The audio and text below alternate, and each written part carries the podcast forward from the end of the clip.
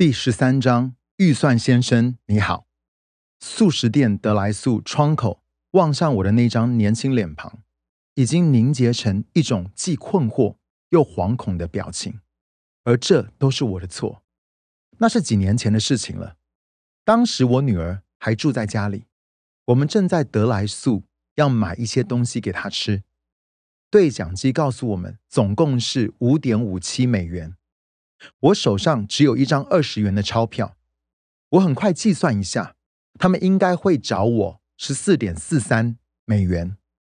我不想要再拿零点四三的铜板丢在我的零钱杯里，所以当我们开到窗边时，我递给那位年轻女士二十元美金，并且对她说：“等一下，我想我有五十七分的零钱。”我在零钱杯里找一找，发现我没有五十七分钱，就是没有五分钱的一个硬币。但是我却有六十二分钱，就是两个二十五分钱，一个十分，还有两个一分的硬币。当我把硬币递过去的时候，这个可怜的女孩低头看着她的手，好像我把像鼻涕虫一样的外星昆虫放在她的手上。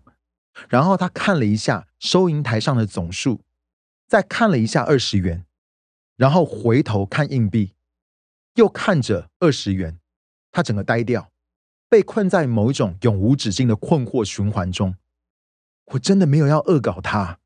我很快就算出来，如果我给他是二十点六二美元的话，拿回来的零钱会是十五元纸钞跟一个五分钱的硬币。经理觉得他好像有问题，就过来帮忙。在完全了解之后，他拿着纸笔算了一下，然后看着我，不确定的说：“是十五元五分，对吧？”我点点头，他说：“呼。”他们两个人看起来都松了一口气。我不想要让自己听起来很像是记得以前那个年代有多少美好事物的老头，但确实有那么一段时间，大多数的人都能够处理像是找零钱这样简单的数学问题。我有一个朋友，他对另外一个商店的收银员做出了类似的事，最后收银员打开了收银台的抽屉。要他尽管拿他要的数字，请了解，我不是故意要耍坏，也不是要找年轻人的麻烦。我知道很多不同年龄的人在数学方面都有困难。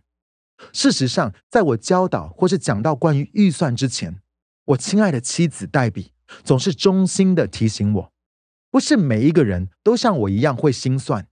她鼓励我对那些觉得数字很困难的人，保持着同理心，这是正确的。我知道很多人不能量入为出的一个原因，是因为他们很难掌握基本的数字概念。坦白说，我们整个社会都被债务淹没了。因为如果我们加法都不会，更不要说要理解复利倍增的力量了。我们喜欢透过给位教会的财务管家事工来帮助别人，这就是为什么我们创立了这个部门。而现在是我儿子詹姆斯在监督这个部门。当经济上有困难的人来咨询时，我们做的第一件事就是拍下他们的月收入和账单，这样我们就能找出他们经济问题的根源。通常我们的对话是像这样子：“你月收入多少呢？三千美元。好的，现在我们来了解一下你固定的支出。呃，我们有一千二的抵押贷款，四百元跟三百六十元的车贷。”一百五十元的汽车保险，两百五十元的水电费，两百五十元的手机资费，一百一十元的有线电视跟网路费，信用卡最低还款金额三百二十五元，然后还在增加中。哎，这个数字早就超过三千美元啦，还没有加上儿童照顾、健身房会员和其他的费用，然后我们可以再加上可变动的支出。像是食品杂货或是出外用餐这类的开销，远远超出每一个月的收入之外，还不包含我们有定期、非每个月的费用，如医疗费用、汽车维修和屋子维修等费用。这一切都只会让我们偏离了我们之前所谈到让神居首位的原则。很显然的，数学并没有被用上，哎。人们真实处境的基本计算结果会令人十分惊讶。